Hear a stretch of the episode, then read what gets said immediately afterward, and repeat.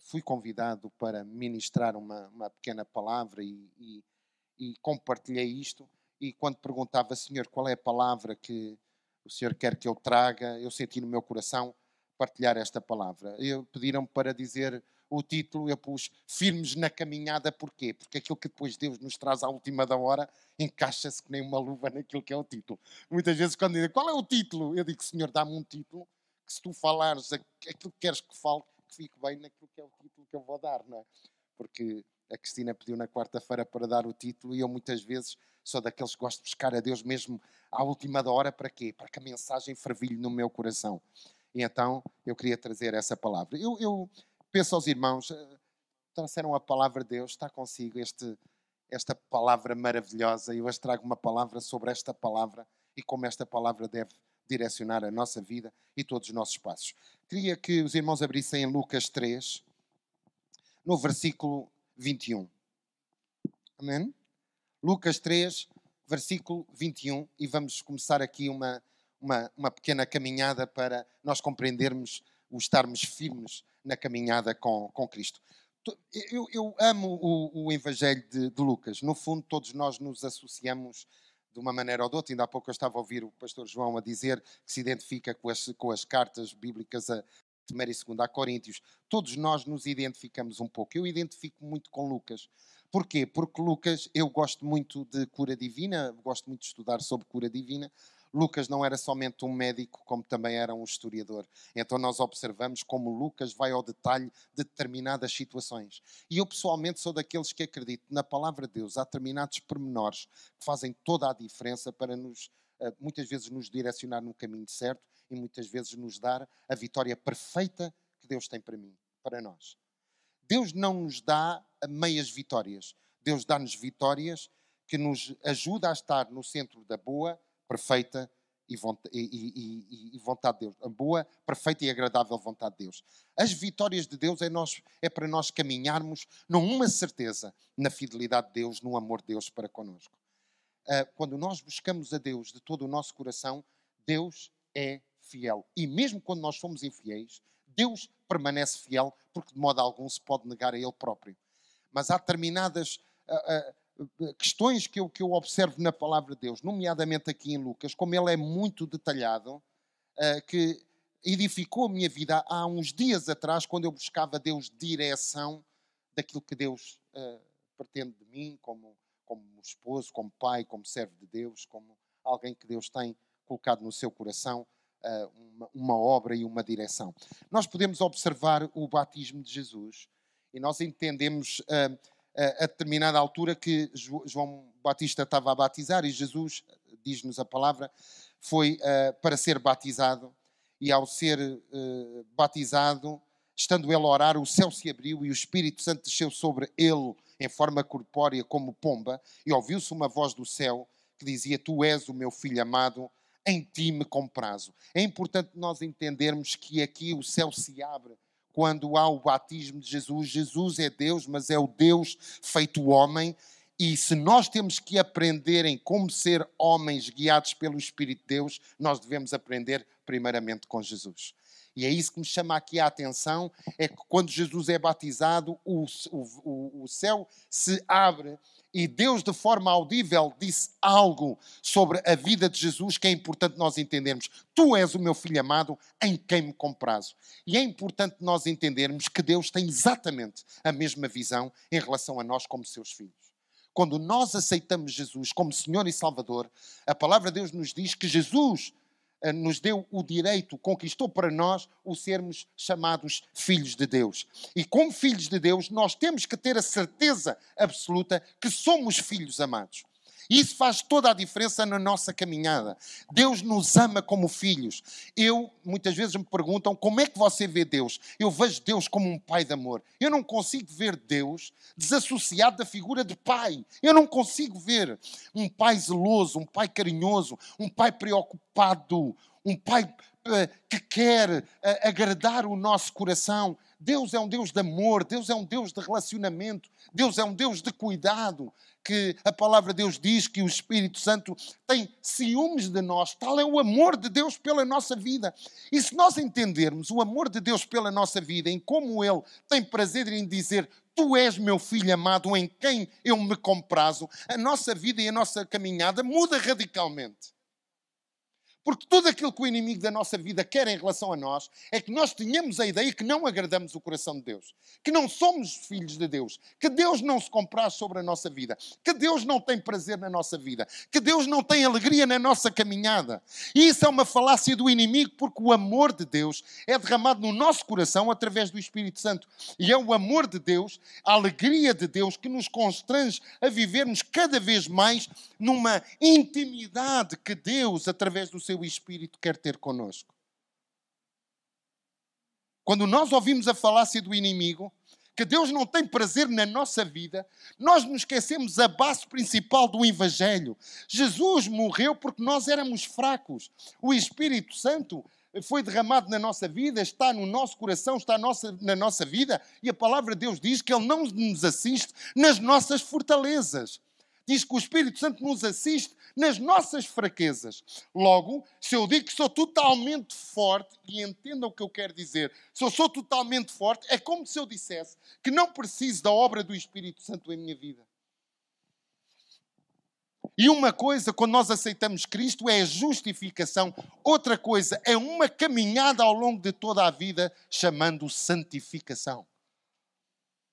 E no processo de santificação é importante nós entendermos que Deus nos ama como filhos amados para uma caminhada conosco a cada dia em todos os momentos da nossa vida. E é isso que faz a, dif a, diferença de alegrar o nosso coração, porque é a alegria do Senhor que é a nossa força. Quando nós entendemos que nós não estamos a agradar a Deus, que Deus não está alegre conosco, é como se nós nos sentíssemos fracos na nossa caminhada. E eu observo aqui, há princípios, é, nós estamos aqui a falar do ministério, no início do ministério de Jesus. Era o início do ministério de Jesus. E os inícios têm sempre grandes ensinamentos para nós. E nós temos que entender que um dos ensinamentos que a palavra de Deus nos quis trazer e nos quer relatar é precisamente assim como Deus amou Jesus o Deus feito carne, Jesus, o Filho de Deus, disse: Tu és meu filho em quem me comprazo.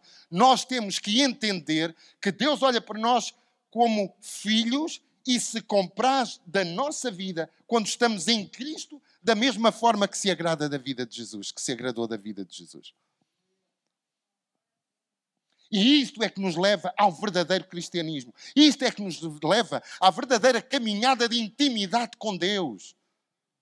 Quantos de nós somos pais? Todos nós somos pais e mães que estamos aqui.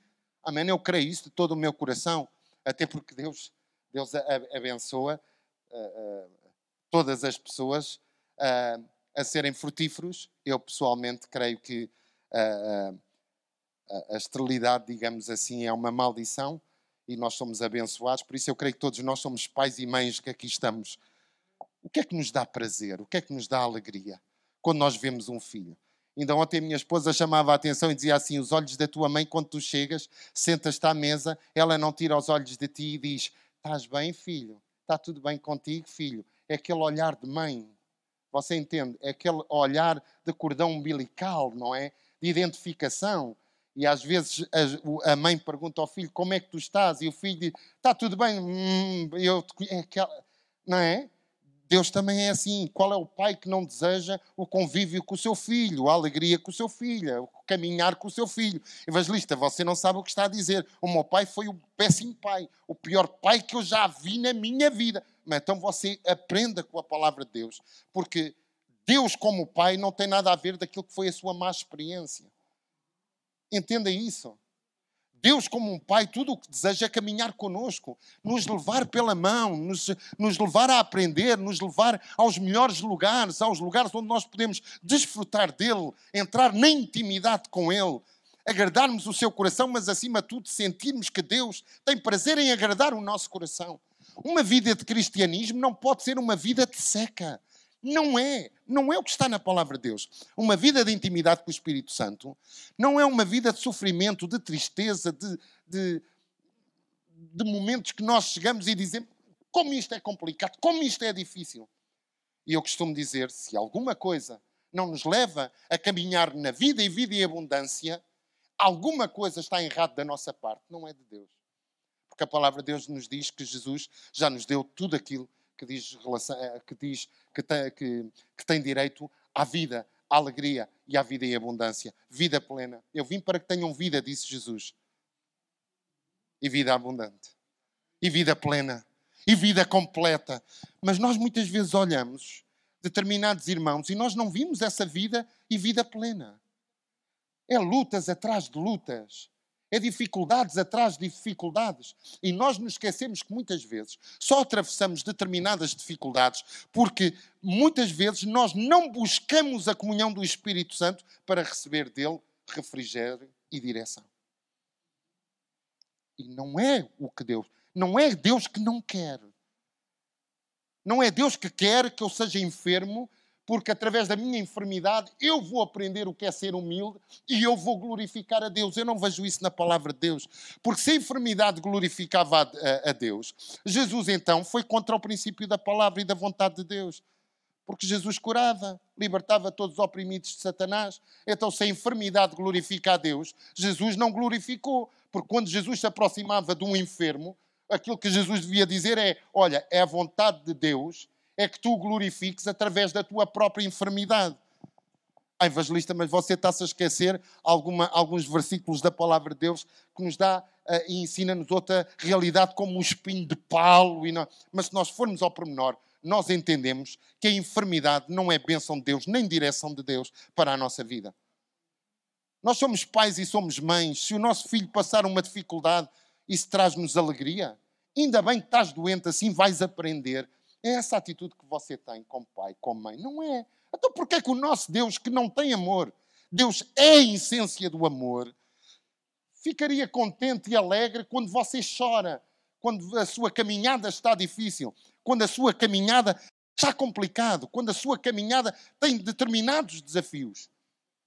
Porquê é que ficaria alegre nessa situação? E há dias eu meditava na palavra de Deus e via precisamente isso. O primeiro passo que eu observo, a primeira situação que eu observo em relação à vida, ao ministério de Jesus, o céu se abriu e ele ouviu a voz de Deus e todos ao seu redor ouviram a voz de Deus dizia: Tu és meu filho amado em quem me comprazo. E nós, para termos uma caminhada de, de, sucesso em Cristo, eu não estou a falar no sucesso humano, aquele carnal, aquele que nos traz glória, que nos envaidece. Não estou a falar isso. Estou a falar uma caminhada para a honra e glória de Deus. Nós fomos conquistados por Cristo para sermos o bom perfume de Cristo. Luz e sal, mas o bom perfume de Cristo. Sabe, eh, quando, quando eu estava, quando eu estava na, na escola bíblica, quando saía, é? nós saíamos à meio-dia e tal, uma hora, eu ia para a perfumaria dos meus pais. Não é? Os meus pais tinham, a minha mãe tinha duas perfumarias, eu ajudava a cuidar. Por isso, quando nós falamos em, acerca do bom perfume de Cristo, eu lembro-me muitas vezes aquilo para o qual eu trabalhei e ajudei os meus pais. Um perfume é extremamente bom. O aroma do perfume é muito agradável, mas quando o perfume se estraga, é horrível. Os irmãos já cheiraram algum perfume estragado? É horrível um perfume estragado. Um perfume que outrora era bom. Um perfume que outrora tinha um aroma fantástico. Um perfume que outrora nos trazia tranquilidade. Se nós deixarmos de ser o bom perfume de Cristo, nós não estamos no centro daquilo que é a vontade de Deus para a nossa vida. E o bom perfume de Cristo, você já viu alguém colocar um perfume e dizer assim: Este perfume cheira tão bem, passado cinco minutos? Não. Mas passado duas horas, você está ao pé de alguém e diz: perfume é esse? Tu cheiras tão bem. E o que é que nós dizemos? Mas cheira assim? Eu, eu, eu, eu, nem, eu parece que nem tenho perfume. Tu trasandas a perfume. Assim deve ser a nossa vida em relação a Cristo, à caminhada com Cristo. Nós somos o bom perfume de Cristo para que o bom perfume de Cristo possa ser inalado por todos aqueles que estão ao nosso redor, por todos aqueles que precisam de uma direção, de uma, de uma bênção do nosso Senhor, que precisam muitas vezes de serem orientados, aconselhados. Nós somos o bom perfume de Cristo. Mas não há como ser o bom perfume de Cristo se nós não estivermos na essência do próprio Cristo e o próprio Cristo como essência em nossa vida. Não há como. Listo, o que é que você está a dizer? Eu estou a dizer que aquilo que eu observo de pessoas que se dizem cristãs, num marasmo da tristeza e do deixa andar, quase como a cantar aquela canção do deixa a vida me levar e vida leva eu, é uma coisa por demais. Por um lado, nós dizemos que Cristo está às portas, por outro, nós nunca observamos tanto o corpo de Cristo a passar dificuldades, mas mais do que dificuldades, uma apatia enorme. Uma apatia. Uma apatia que não vem como corpo de Cristo uma apatia enorme que vem individual de cada filho de Deus, que não está no centro da vontade de Deus, que não está na comunhão com o Espírito Santo, que não está naquilo que Deus deseja para a sua vida, porque o corpo de Cristo neste lugar somos nós.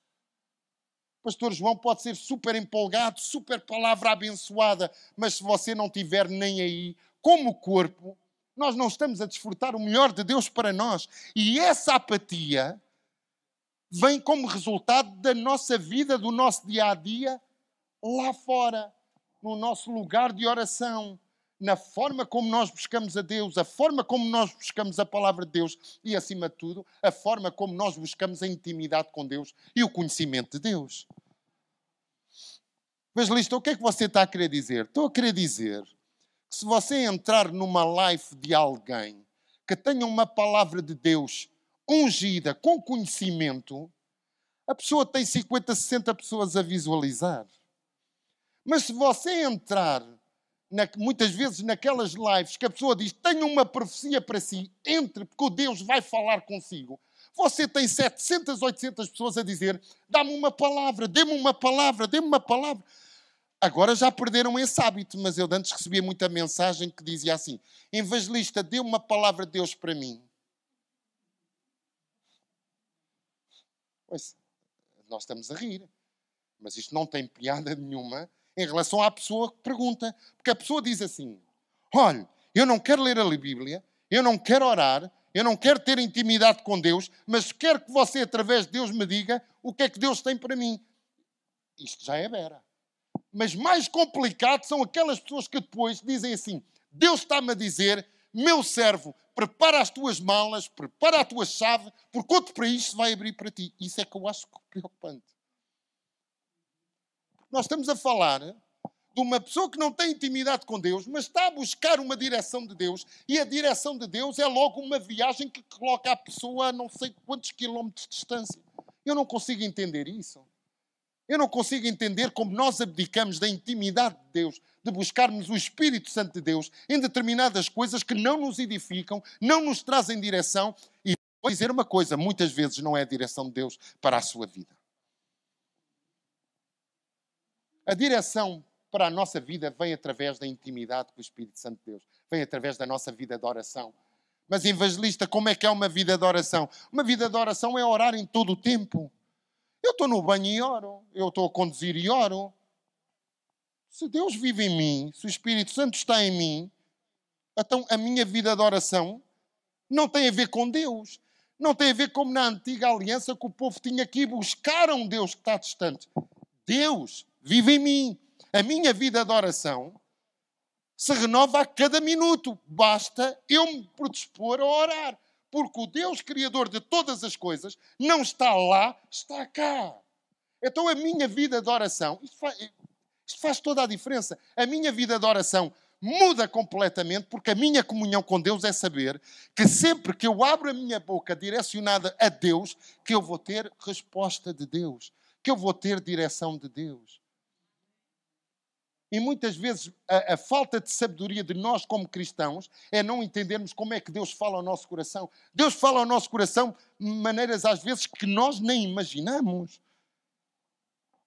Deus não vai abrir o céu e não vai dizer: Vitor, tenho uma palavra para. Aquela voz que nós sentimos no interior do nosso coração. Aquele pensamento que nós temos que, que, que, nós sabemos que é um pensamento que não vem de nós próprios. É como os nossos sonhos. Muitos dos nossos sonhos não são nossos. É vontade de Deus e propósito de Deus para a nossa vida, para nós caminharmos em busca desses sonhos, porque esses sonhos é vontade de Deus para a nossa vida. Então, uma vida, uma caminhada como filhos de Deus, é uma alegria. Mas eu vou lhe dizer qual é o segredo, porque nós vamos continuar e você vai entender qual é o segredo.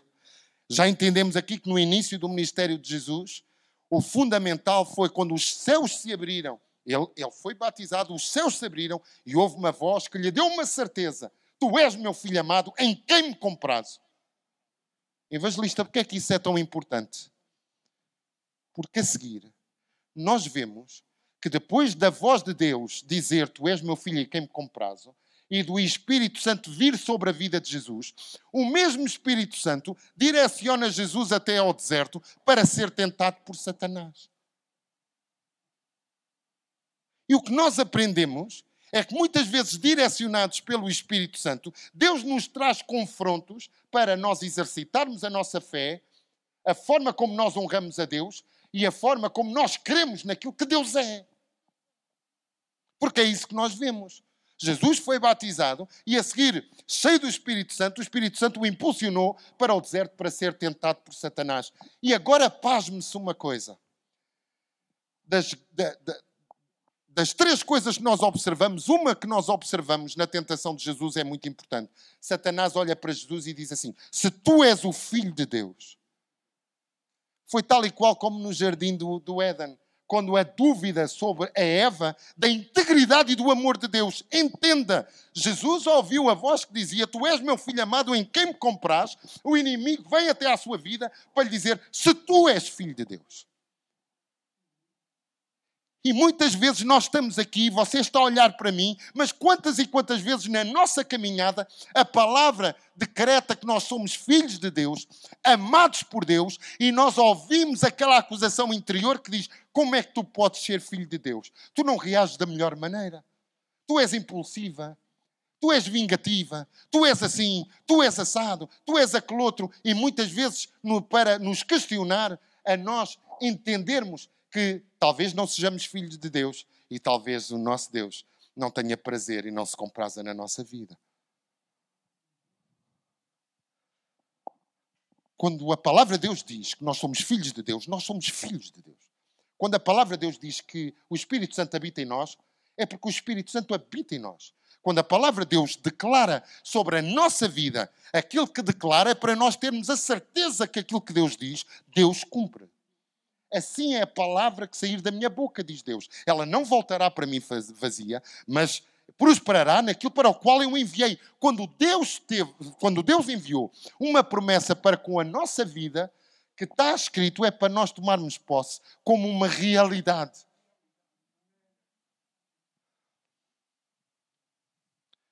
Mas por que nós não entendemos essa realidade? Mas por que nós não sabemos as promessas de Deus para nós? Nós muitas vezes não sabemos o que somos em Cristo. Se em Cristo nós fomos abençoados com todas as bênçãos, o que é estar em Cristo?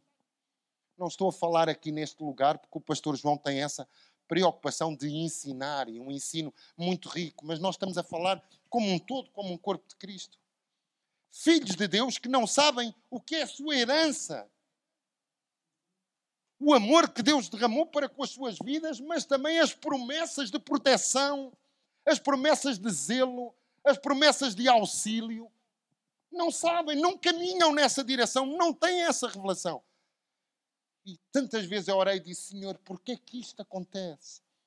Por que esta situação acontece? Por que que nós muitas vezes observamos pessoas que são íntegras, íntegras mesmo em Deus, mas não vivem o melhor que tu tens para elas?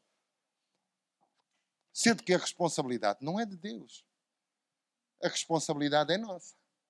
Nós podemos observar aqui na tentação de Jesus três coisas que chamam a minha atenção.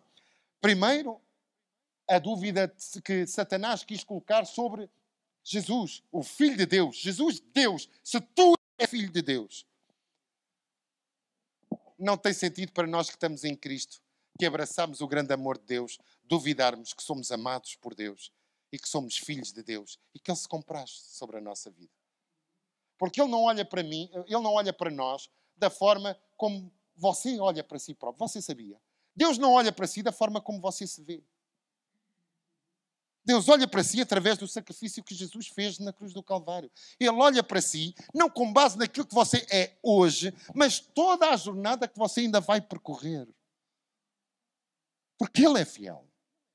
Porque Ele providenciou o melhor para nós, para nós caminharmos naquilo que nos foi dado como herança somente pelo seu amor e pela sua graça, pela sua misericórdia. Por isso é impossível não agradecer a Deus, não louvar a Deus pelo amor, a misericórdia, a graça que teve para com a nossa vida. E Jesus disse: Eu não vim para aqueles que são curados, eu vim para aqueles que estão enfermos, para aqueles que são pobres. Jesus não estava a dizer: Eu vim para todos aqueles que estão doentes e que são pobres porque não têm dinheiro e estão cheios de chagas. Não, não. Jesus estava a dizer: Aquele que entender que é cego, pobre, miserável, coxo e nu, sem Ele, esse foi aquele para o qual Jesus veio. Então, quando Jesus te chama, quando Jesus te chamou, não te chamou pelo perfeito que tu és. Chamou-te pelo amor que Ele vê que há em teu coração, por aquilo que Ele desenhou para ti, por aquilo que Ele planeou para a tua vida, para uma vida de comunhão, de caminhar com Deus até à eternidade, porque Ele te amou, teve graça, teve misericórdia da tua vida. Então não é o que tu és, é o que Deus fez por ti.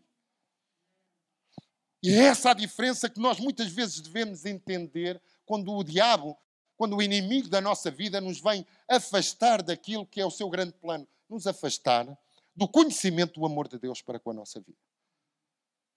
E se o inimigo consegue nos afastar, nós sabermos o amor que Deus tem para com a nossa vida e como somos preciosos aos olhos de Deus, a culpa não é Deus. Não vamos culpar a Deus, não vamos culpar a igreja, não vamos culpar o pastor, não vamos culpar os irmãos que muitas vezes nós dizemos, quando nós não estamos bem, muitas vezes chegamos a um lugar e parece que queremos ver que os outros não estão bem. Não são os outros que não estão bem. Eu não estou bem. E por não estar bem, eu tento pôr e passar para os outros que os outros não estão bem quando o problema sou eu. Por isso é que é importante nós entendermos que estamos num corpo. Não é somente o tomar a Santa Ceia, é nós entendemos que estamos no corpo. Nós visualizamos o corpo de Cristo, que foi muito por nós, mas nós também visualizamos o corpo de Cristo, que são os irmãos. Você faz parte do corpo, comigo. A minha vida é abençoada porque você está na minha vida. Porque você faz parte do corpo. Do corpo onde eu também estou. Porque não há nada que Deus ama mais do que a unidade dos irmãos. Não há nada que Deus ame mais do que quando nós estamos juntos para o louvar, para o glorificar, para atrair a sua glória, para trazer o seu reino sobre esta terra. Na tentação, nós observamos o inimigo a dizer, quando Jesus teve, teve fome, nós observamos algo que o inimigo também tenta trazer contra a nossa vida. Manda que estas pedras transformem em pão. No fundo, o que o diabo lhe estava a dizer é: faz um milagre e aproveita ti próprio. Jesus não queria fazer, nem nunca fez milagres em proveito próprio. Os milagres que ele fez foi para nos demonstrar e nos ensinar a nós como é que podemos viver recebendo o sobrenatural de Deus e vivendo o sobrenatural de Deus. E é interessante que Jesus disse: nem só de pão viverá o homem, e este aqui é um segredo. Você já vai entender quando eu terminar esta palavra. Nem só de pão viverá o homem, mas de toda a palavra que procede da boca de Deus. Mas se nós formos observar o corpo de Cristo atualmente, estão mais preocupados com o pão do que com a palavra que procede da boca de Deus. Evangelista, você está-nos a criticar? Não, estou a pregar para mim. Eu não prego para, eu não prego para ninguém, eu prego para mim. Às vezes estamos mais preocupados com o pão nosso de cada dia nos dá hoje do que em nós buscarmos a sua honra, buscarmos a sua glória, o adorarmos por aquilo que Ele é, não o adorarmos por aquilo que Ele nos pode dar, mas pela essência daquilo que Ele é. O que o corpo de Cristo carece não é de um Deus que providencia como em sinais, prodígios e maravilhas. Isso nós sabemos que Ele faz. O corpo de Cristo carece muitas vezes é do buscar com a honra e a glória que Deus precisa, que Deus merece. Peço perdão, que Deus merece e que nós precisamos Porque quanto mais nós, nós buscarmos a glória de Deus sobre a nossa vida, mais nós somos abençoados. Nem só de pão viverá o homem, mas de toda a palavra que procede da boca de Deus. O inimigo também continua dizendo que era importante que Jesus, querendo glória, e isso nos chama a atenção como filhos de Deus e ainda mais como servos de Deus, para se criar glória. Jesus disse: Não, está escrito: ao teu Deus adorarás e só a Ele darás culto. Irmãos, o nosso caminhar, o nosso sucesso, a, no, a, a, nossa felicidade, a nossa, não é de Deus, a nossa, é nós buscarmos a Deus como único Senhor, como único Salvador, como único tem a provisão de, para nós e a Ele tributarmos honra e glória.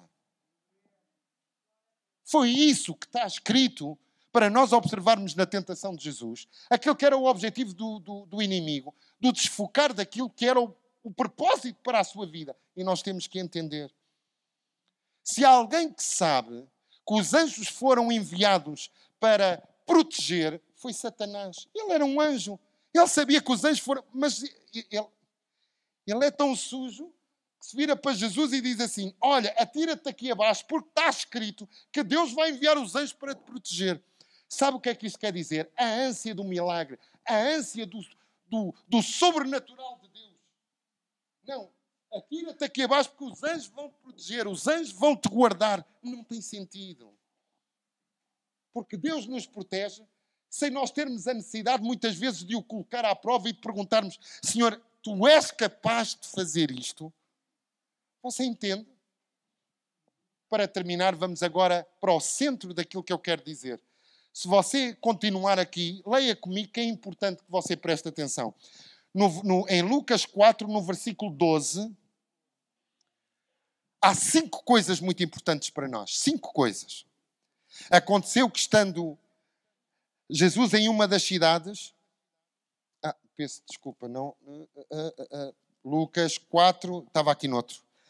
Lucas 4, versículo 16. Indo para Nazaré, onde fora criado, entrou num sábado na sinagoga, segundo o seu costume. Primeira coisa que nós entendemos com Jesus. Jesus, antes do seu ministério, a sua preparação o levava à sinagoga, lugar onde era discutido, onde era falado a palavra de Deus. Sabe o que é que eu, sabe o que é que eu observo aqui? Que se Jesus, que era Deus, ia à sinagoga e era seu costume, nós devemos também vir à casa de Deus como um costume. Mas não é um costume de religião, é um costume de dádiva, de entrega, de busca a Deus, buscando a sua honra, buscando a sua glória e sendo bênção para os nossos irmãos. Não é vir ao culto porque eu vou, eu vou brilhar. Ninguém tem uma voz como eu, ninguém prega como eu, ninguém faz. Pastor João, se eu não vier ao culto, o culto não é a mesma coisa, porque eu sou o tal, eu sou a estrela. Ouça, eu já vi quem disse isto e passado dois, três anos você vai ver a pessoa nem tem um ministério, não tem o dom que dizia que tinha e já nem está como filho de Deus na igreja do Senhor.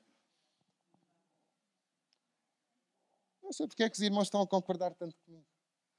É uma benção, é uma benção os cultos online. É, é, é, é, é uma benção, é, é uma benção mas não substitua os cultos online por estar aqui no corpo. O contacto, olhos nos olhos, o aprender, o ver se a irmã está bem, se não está bem, precisa da minha oração, venha cá, você está batido, eu quero lhe dar um abraço, porque Deus diz para eu amar. Logo, se você está carenciado de um abraço, eu, como filho de Deus, quero lhe dar um abraço. E é aqui nos olhos aqui nos olhos. Ainda ontem eu falava com o meu filho de 19 anos, o problema daquilo que ele chama inevitável, que é a evolução do telemóvel, está a fazer com que as pessoas se sintam vazias, sozinhas, sem ninguém para desabafar e acabam com a própria vida e ninguém ao seu redor entende que a pessoa estava a passar por um problema que não conseguia vencer sozinho. Evangelista, o que é que você está a querer dizer? Eu estou a querer dizer que quando nós vimos à casa do Senhor, se o meu casamento não está bem, eu venho ser abençoado. Se as minhas finanças não estão bem, eu venho ser abençoado. Eu venho buscar a glória de Deus, eu venho buscar a presença de Deus, eu venho buscar ensinamento, eu venho, eu, eu, eu venho, eu venho buscar a proteção do meu líder, do meu pastor. A palavra de Deus diz que os nossos líderes darão contas pela nossa própria vida. E há pessoas que aquilo que fazem é pura e simplesmente deixar muitas vezes os pastores no maior abandono e tristeza, porque só vão para os momentos de oba-oba. Evangelista, você tem a coragem de dizer isso? Tenho. Tenho, porque eu não gosto de hipocrisias. Ouça, servir a Deus é glorioso, mas tem momentos. Se você pedir ao pastor João para abrir o seu coração, há momentos de lutas que só ele e Deus é que sabem. E quando ele vem aqui para trazer uma palavra e vê a sua presença e vê a sua oração e vê que você está aqui firmes num só propósito, isso anima o seu coração. Evangelista, o pastor João disse para lhe dizer isto. Não, nem falámos antes de eu vir pregar. Vamos falar agora, depois para o almoço, que eu faço questão de ir almoçar com ele. Seja uma bênção para o seu pastor. Você não sabe como há pastores que levam uma carga que só ele e Deus é que sabem. Nós temos a ideia que os pastores tudo é perfeito, tudo é bom, porque afinal eles são servos de Deus. Eles falam com Deus eh, face a face. A vida é difícil, a minha como filho de Deus. O pastor, o pastor é aquele que vive nos pinca. Ouça, se você pedir a um pastor para abrir o seu coração, às vezes a caminhada é pesada. É pesada. É pesada. E as nossas orações, o nosso amor, a nossa presença, o estarmos juntos. Pastor, o que é que há para fazer? Pastor, é obra de Angola, conte comigo. Não é o pastor que vai fazer sozinho. O pastor não tem essa obrigação. Somos nós como corpo. O pastor é o nosso líder, mas nós somos corpo, você entende? Porque eu olho às vezes para a Igreja de Cristo, parece que há uma série de filhos de Deus a buscarem um megastar, como se o megastar fizesse tudo, ninguém faz nada sozinho. Jesus, que era Jesus, teve 12 discípulos. Porquê? Pelo seu desejo de ensinar, mas acima de tudo, pelo seu desejo de comunhão. Quando você falta à casa de Deus, quando você prefere ficar no sofá, o seu pastor sente a sua falta o seu pastor, mas é igual. Nós servimos a Deus onde quer que nós estejamos. Mas aqui, quando nós estamos, nós estamos como um corpo. Nós nos abençoamos uns aos outros. Evangelista, porque é que você diz isso? O que eu tenho visto de pessoas que se afastam do corpo de Cristo para seguir os online da vida. E não seguem um pastor, seguem 50 pastores. E não entendem que muitas vezes a direção de um pastor ministerial não é a mesma direção ministerial do outro pastor. E às tantas são alimentados com tudo e mais alguma coisa. Jamais serão alimentados de alimento sólido, mas estarão continuamente na internet à busca do leitinho porque querem leite. Não querem alimento sólido. Não querem crescer de forma sólida. Querem um leitinho que é simples. Pastor, eu estou na, na live. Venha daí esse leitinho. Quando muitas vezes na casa de Deus na casa de Deus. Deus está a trazer direção de edificação para o corpo. O seu pastor traz-lhe uh, mensagens de direção como corpo, como edificação. E na internet você não vê muitas vezes mensagens de edificação. Não vê, me perdoem, não vê. Evangelista, mas você está na internet, mas eu sei o que estou a dizer. Porque eu sei a direção que Deus tem para mim a nível da internet. Mas também sei que muitas vezes parece os peixinhos que andam à procura do. Começou a pregar, pregou sobre quê? Honra a Deus acima de todas as coisas. Vou mudar. Vai para outra pregação. Seja fiel à sua esposa. Esta noite. Os irmãos estão-se a rir porque conhecem alguém que faça isso? É? Como ser um pai que educa os filhos no caminho da verdade. Ouça, há um bilhão de postagens por segundo na internet. Eu vou à procura daquilo que quero comer, não é? Parece que estamos a entrar num restaurante. Eu não sei porque é que estou a dizer isso. Parece que estamos a entrar num restaurante. Tem arroz de marisco? Não. Vou a outro.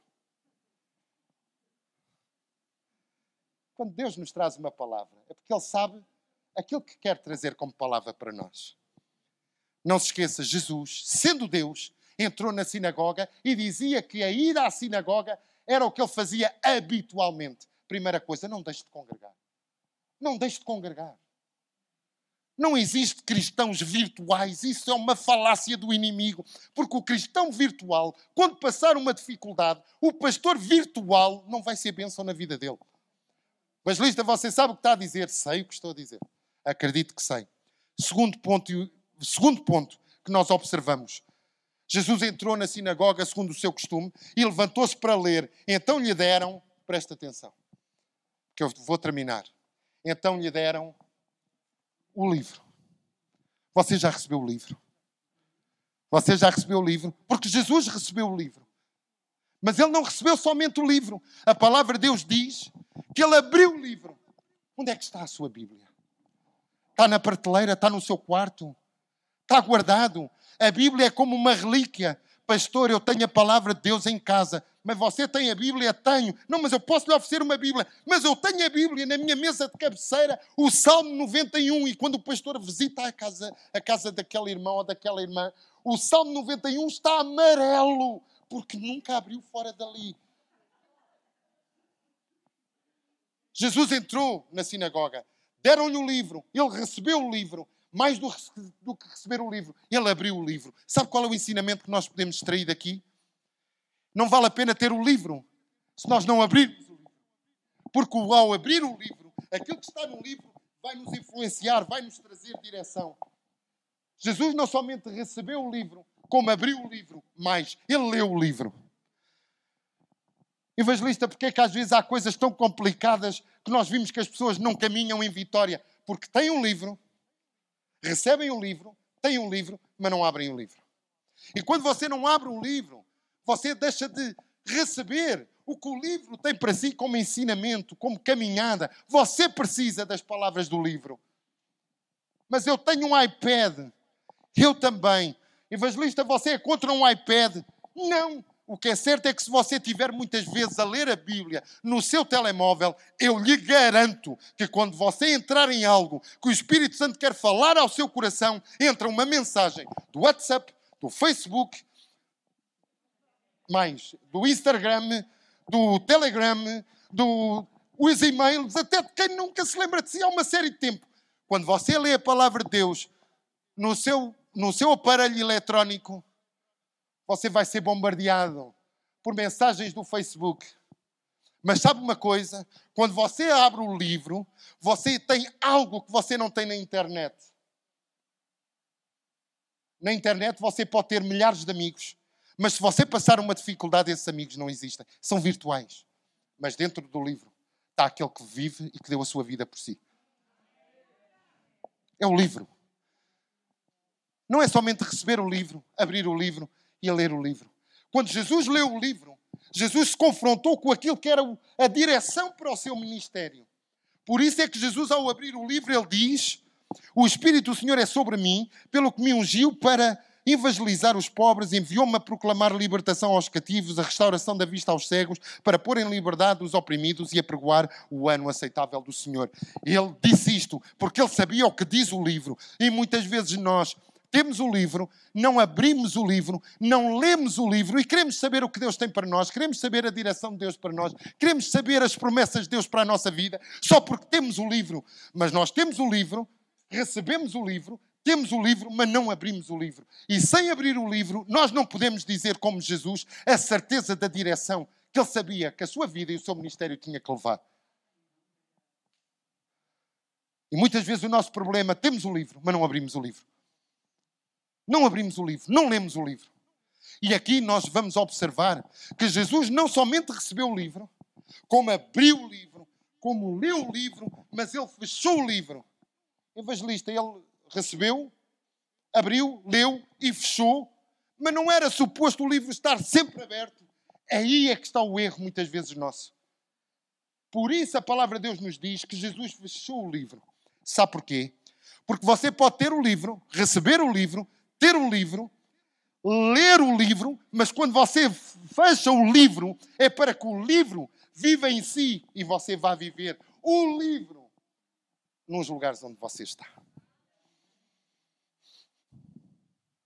Por isso, diz-nos a palavra de Deus, que olhavam para Jesus e viam graça em todas as palavras que saía da sua boca. Sabe porquê? Porque o que saía da sua boca não é somente o livro que ele recebeu, o livro que ele abriu e o livro que ele leu. É o livro que ele decidiu viver. E agora, para terminar, porque é que muitas vezes, como filhos de Deus, nós vimos filhos de Deus, íntegros diante de Deus, mas não caminham em vitória? Porque têm um livro. Receberam quando lhes foi dado. Têm um livro. Abrem o um livro. Mas não leem o um livro. Pior, não vivem o um livro. Porque se nós lermos o livro e vivermos o livro, a bênção de Deus anda atrás de nós e nos alcança. Porque aquilo que Jesus nos disse é para nós aplicarmos a Sua palavra à nossa vida. Cristianismo não é ter o livro. Eu posso ter o livro, para terminar, faz lembrar aquela irmã que o pastor visita em casa e diz: Então, irmã, como é que você está?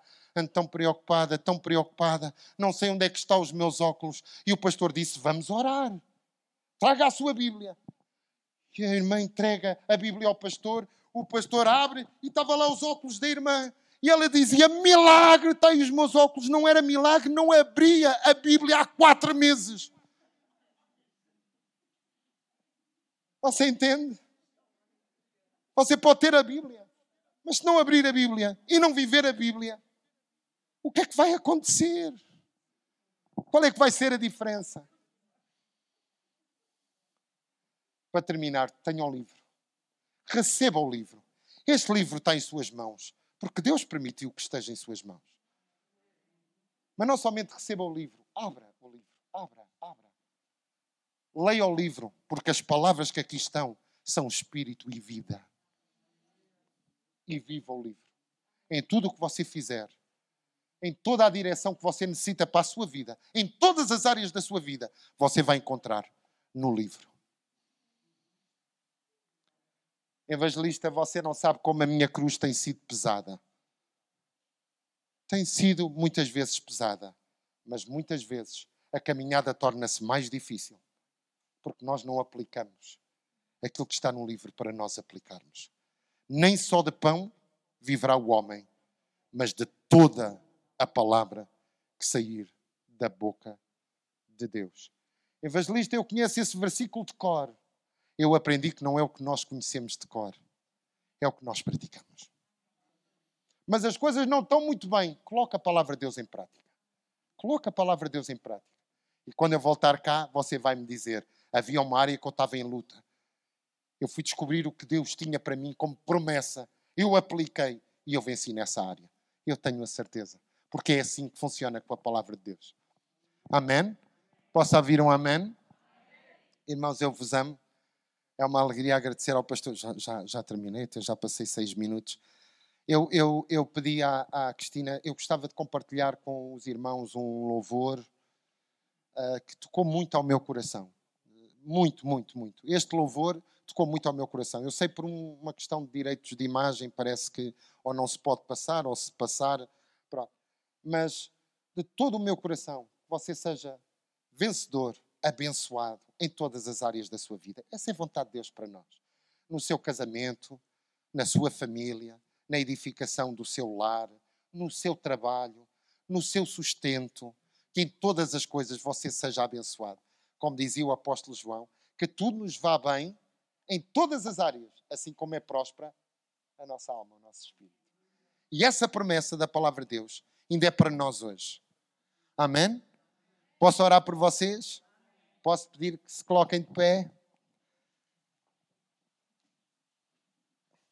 Paizinho querido, em nome de Jesus, honra e glória ao teu nome. Pai, eu te louvo, te agradeço pela vida de cada irmão que aqui está.